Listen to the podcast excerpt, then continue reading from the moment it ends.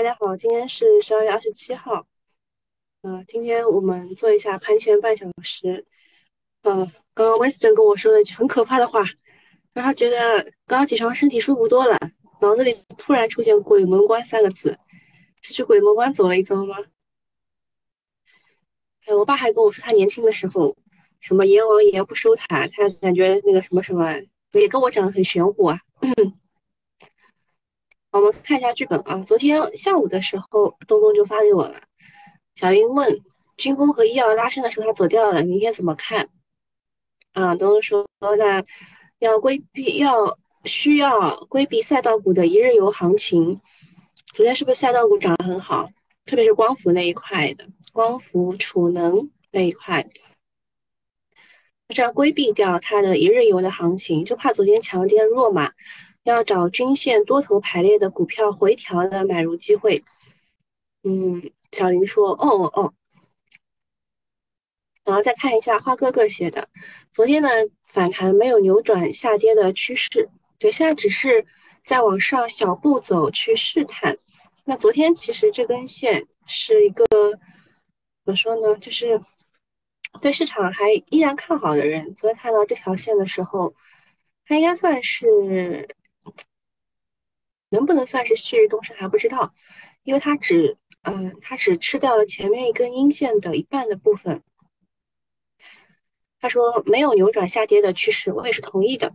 而量也没有放很大啊，成交量六千两百四十六亿元，依然没有放大。再加上是年底的阶段，预期也不要太高，短期还是看震荡为主。不过这里做空的意义也是不大的。分析自选股的个股的基本面性性价比，如果有跌出价值来的，可以用手上现有的仓位去换；没水平操作的，则仍然是持股等待明年的行情。好，昨天晚上八九点钟，最大的新闻是国家卫健委印发了对新冠新型冠状病毒感染实施一类医管总体方案。依据《传染病防治法》，对新冠病毒感染者不再实实行隔离措施，不再判定密切密切接触者，不再划定高低风险区。此外，不再对入境人员和货物等采取检疫传染病呃管理措施。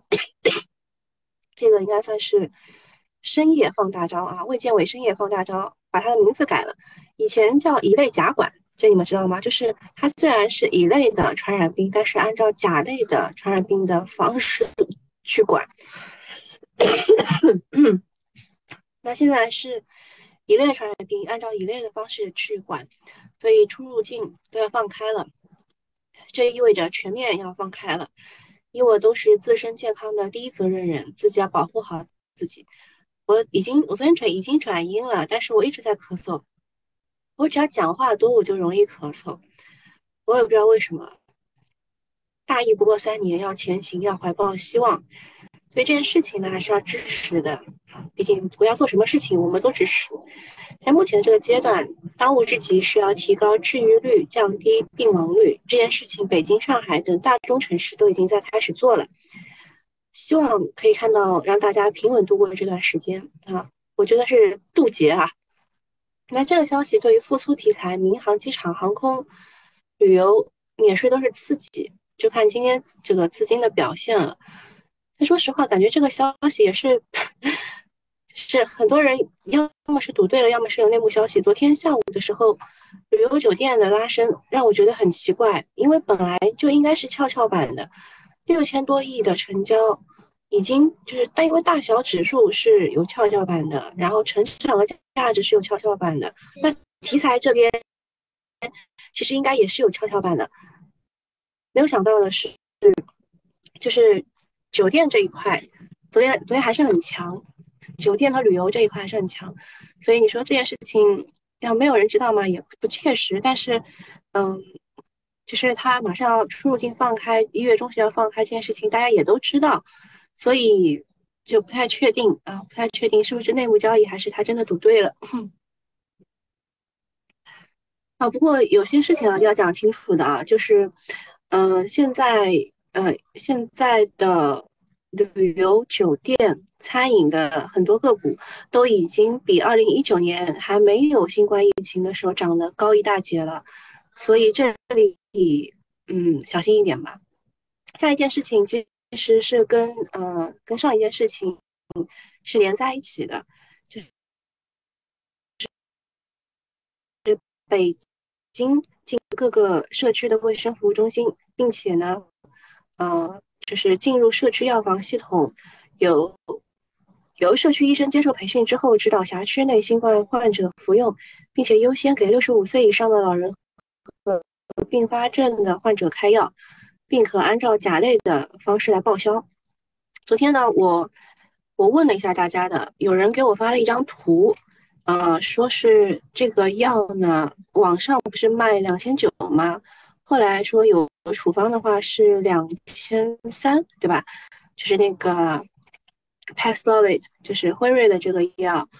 然后我问了一下他们走医保多少钱，嗯，有人来回我了啊，就是他发了一个网上这个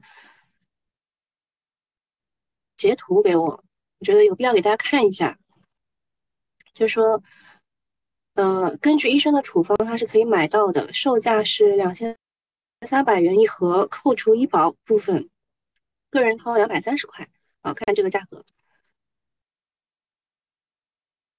啊，两百三十块，而且不需要去医院，社区卫生服务服务中心就能购买。但这个是北京啊，这是北京的事儿。我发现这边喜马拉雅的都没有人给我留言吗？大家是不是忘记了还有直播这件事情？记得要分享一下直播间。好，我们继续啊，就两百三十块。然后，嗯，国产的阿司匹定呢，它是好像也差不多这个价，三百三百三十块。嗯，然后说这个药，这个药呢，它进入了北京社区，并且可以报销。所以昨天代理商，呃，中国医药是涨停的，而国产的阿斯夫定的产业链却是下跌的。这个是股市的反应，是更更相信辉瑞的吗？随着重症病例的增多，特效药的普及使用就更加的迫切。但用谁的呢？客观来说的话，辉瑞是现有的呃新冠药当中最有效的。它的双盲数据显示能降低将将重症降低百分之九十，引进也没有什么问题啊。不过呢，辉瑞的新冠药是不能够乱买乱吃的，要去正规的渠道，并且根据医生的诊断才能知道适不适合用这个药。因为这个药吃了就呃呃不一定有效啊，就不不是吃了这个药就一定有效，不然美国也不会死上百万人。但是至少多了一个选择。现在救命是最要紧的。盘后呢，中办国办也再次强调，切实要保障重症救治，做好药物等储备。今天的话，新冠这个板块，说辉瑞代理的中国医药，还有雅本化学、阿斯夫定的拓新药业，还有复星医药，可能继续会被资金追捧，因为还有很多地方啊没有进入高峰，但我感觉上海已经进入高峰了。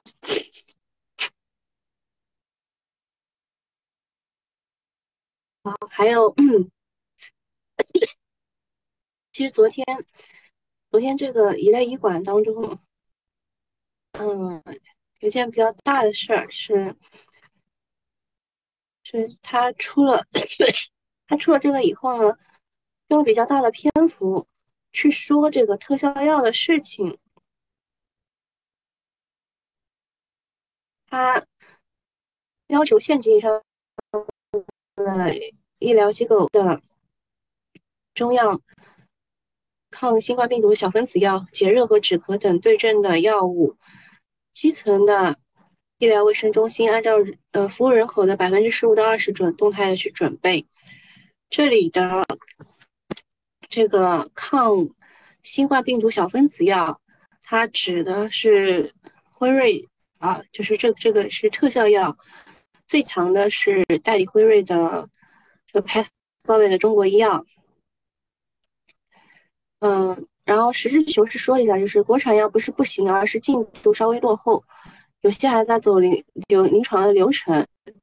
辉瑞的药物，呃，紧急特批，主要是为了应对这个重症高峰期。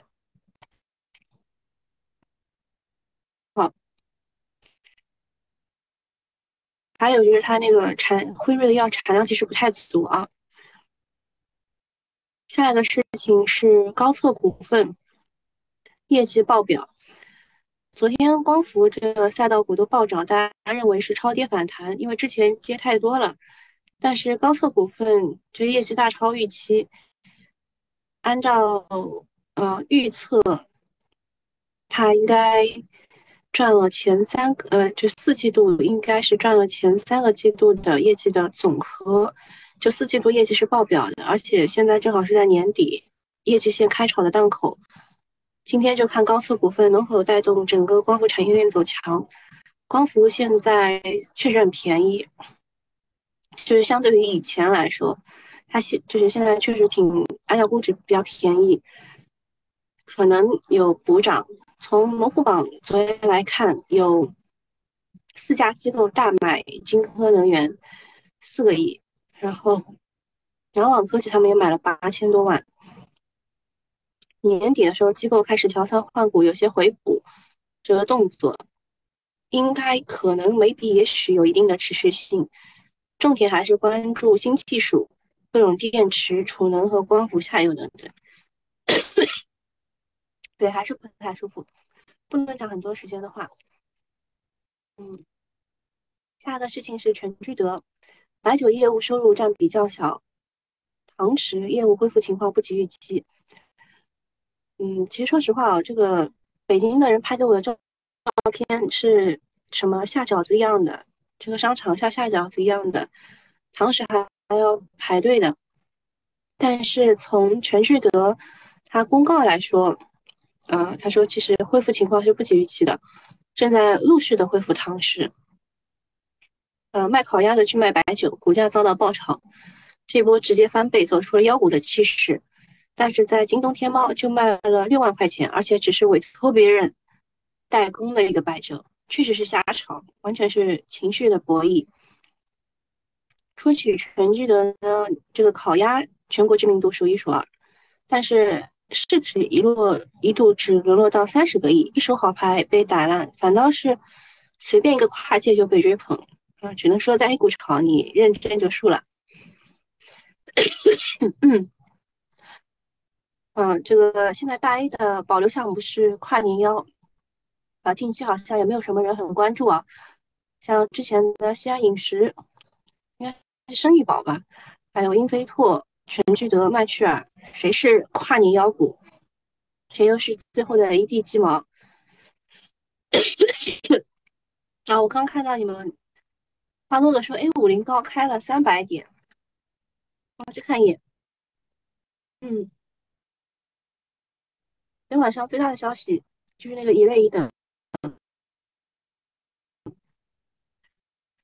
就是把新冠病毒这个整个整个名字都改了啊，大家是这样说的。那我们看一下这个消息，能让一股能让一股开多少高呢？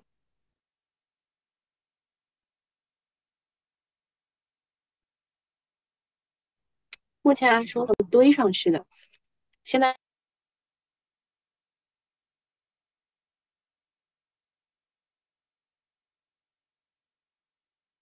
但是两像它也不值得开这么高。全聚德，Winston 说，当初他上市的第一天，我同事就跑进来跟我说，还是做鸭赚钱。没有啊，应该应该不赚钱吧？嗯，你们还有什么事要问我的吗？照顾好自己，好的，我会照顾好自己的。嗯，呃，你们还有什么事儿要问的吗？可以看一下个股去，因为因为今天确实没有什么很多的事情要讲，主要还是讲这个一类一管的这个事情。威斯顿说这个全聚德也有没有研究过？做鸭不赚钱是怎么知道的，是吧？嗯，我研究过整个的，就是中华老品牌，因为我们之前，嗯，之前发现片仔癀长得很好嘛，然后根据蛋冰的整个逻辑，嗯，就是无法无无法替代的，或者是 少量高频跟嘴巴有关的，我们都去研究过。我发现按照他的那个方式选出来的个股，其实只有片仔癀和茅台是成功的。其他都是不成功的，所以我就是全聚德，因为它是老品牌，我们当时都研究过。没有在广东待过。哦，你说的鸭跟我说的鸭好像不是同一个东西。嗯，那个那个我确实不知道啊，我只是看了一部电影，那个贾樟柯他拍的那个《天注定》，他当中有有一段。哦，东莞式服务哦，那个实在是打破我的认知吧。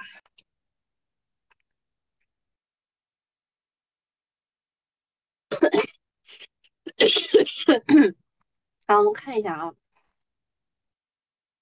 啊，现现在其实集合竞赛还没有结束，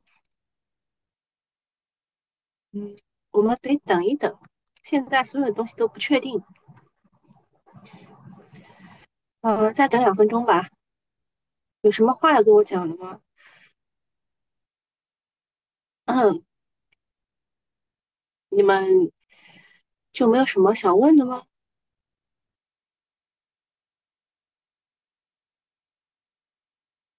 啤酒泡泡说：“天注定都是真实事件改编的。”对的，贾樟柯他就擅长改编真实事件。而且他有好多的去，基本上启用的全部是当地的演员。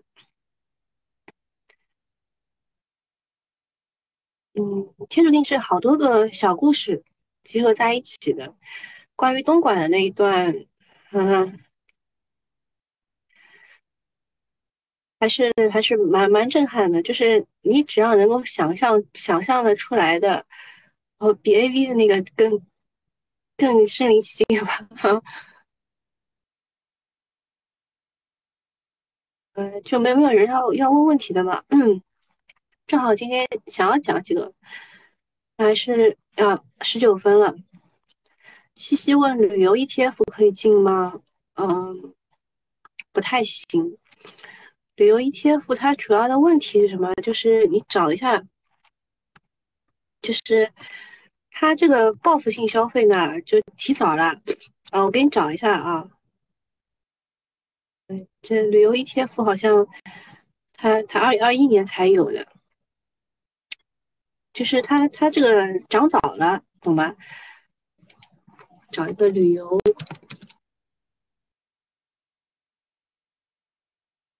哎，就第一个吧，你看一下啊，一九年的时候呢，它在哪里？一九年两月份啊，一九年啊。十二月份啊，它在这个位置，它在这个位置。你看它现在旅游还没有恢复，它都已经涨回一九年之前的那个位置，而且这个股也不是特别的厉害啊，它已经涨到这个位置了。随便再找一个啊，一九年它在哪里？对吧？一九年它在这里，然后现在它已经涨上去了。就是所有的旅游个股呢，你。你先不要着急，就是你要你要买，你也只能定投。现在这个位置也下不去手，就是你你看到的是开放，对吧？马上马上就大家都可以出去旅游了。但是这疫情嘛，它是一个长期的病，你要做好跟它长期做斗争的准备。所以每每一次来啊，每一次这个疫情。来来一波新的这个变异病毒，可能就会打倒一批人。嗯，旅游的积极性呢，目前来说没有报复性旅游的这个事情发生，大家都只是在境内啊，境内。高测高测股份现在是是高开，高开有点有点被压的情况，已经透支了。嗯，我也觉得。真君小丸子问：协鑫集成看好吗？不太看好。嗯，不过他可能是我们用目标用户。嗯，我不太能说他的坏话。总之就在 A 股的上面不太看好。嗯，更看好他的港股吧。还有只港股做颗粒硅的那个还行。我只是说他，嗯，做颗粒硅的这个项目做的还行。嗯。啤酒泡泡问特斯拉停产的原因是啥？不知道啊，不知道。大家猜测了三个原因，昨天都讲过了。一个是，可能是呃过圣诞，圣诞元旦是外国人最重要的两个蛋嘛，啊两个节日。然后或者是上海工人阳啦，或者是都讲讲不定的。嗯，张公子说，他说旅游比。一九年高危险，但是大牌现在是不是比一九年高的更多？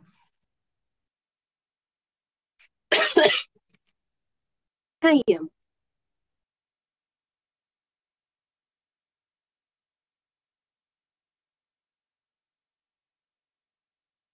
一九年大盘现在这儿没有啊，大盘没有比一九年高啊。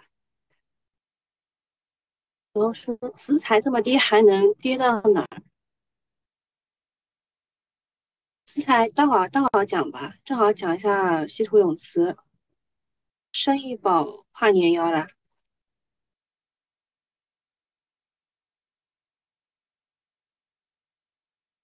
现在跨年腰还没有角逐出来，不一定是它，还有好多的可能性。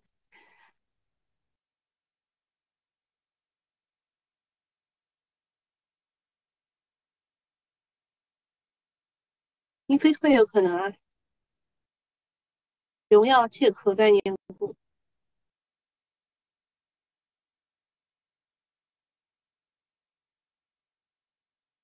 美丽云有可能啊，不太可能，就是现在要走 N 型的才可能是是跨年妖，这也不可能，那确实是没什么机会了啊。麦趣尔呢？麦趣尔现在还在走第一波，嗯，也是有机会的。新兴装备也有机会，但是他这个这块年要就吃独食了，估计成不了。啊，那个免费用户就到这里吧，确实没有什么可以问的。农机可以进吗？农机一定要跌得很低才可以进，而且你你说的那个如果是星光的话，那个不行，那个是庄股。就另外一只农机，割棉花的那个可以。嗯，好，免费会到这里，拜拜。然后讲一下后面想讲光伏的事情。嗯，硅料的价格因为没有公布，目前来看是降幅百分之十六。然后硅片的价格周末的时候，隆基和中环他们公布的价格降幅百分之二十八。然后这两个数字就是在相同厚度、相同的大小、呃相同的尺寸的情况之下，嗯，都是零点五四元，所以业内认为他们暂时达成了和平协议，就是不再搞价格战了，所以就是光伏，光伏昨天就涨了嘛，那么。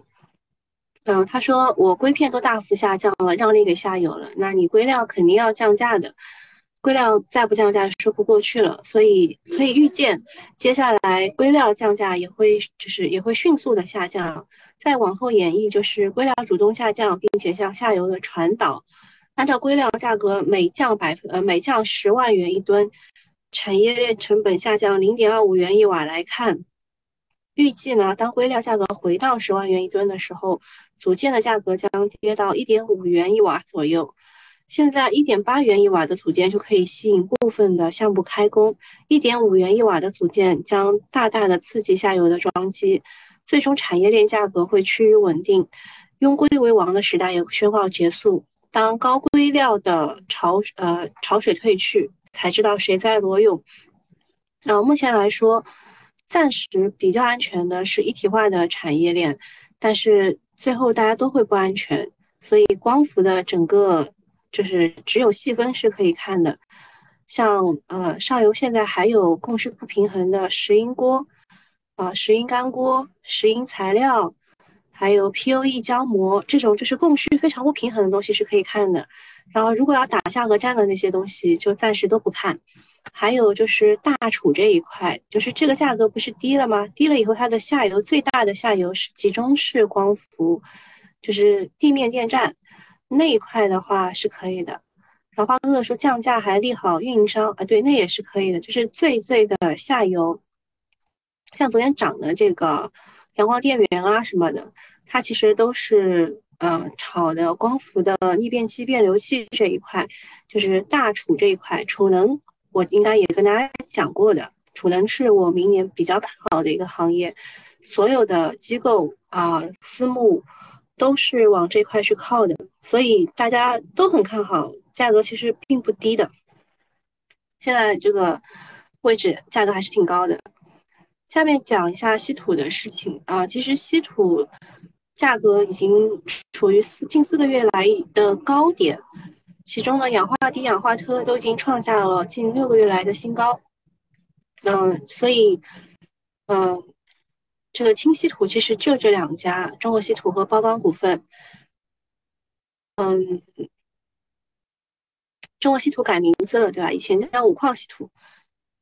然后包钢股份的话，对应的是北方稀土。北方稀土最近不太看好的主要原因是包钢股份不愿意再给他这么多的这个让让利了。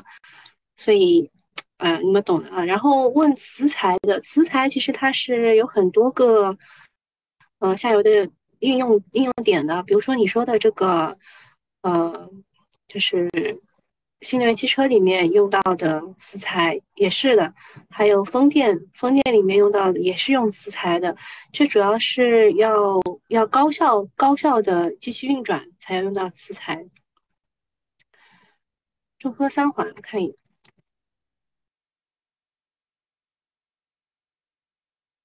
中科三环目前用于汽车领域的磁材占比百分之五十七左右。呃，那它确实会受到这个。汽车影响，好，大拜拜，记得去抛股票吧。嗯，今天高开其实并不是一件特别好的事情啊，在 A 股高开不是一件好事情，大家大家稍微去抛一抛啊。东东说买了歌尔的，今天一一定要抛了。目前我看一下 A 五零是一个什么情况。A 五零冲上去，最高涨三百点，现在只涨一百六十四个点，这情绪这一波流啊！嗯，那今天就这样啦，拜拜。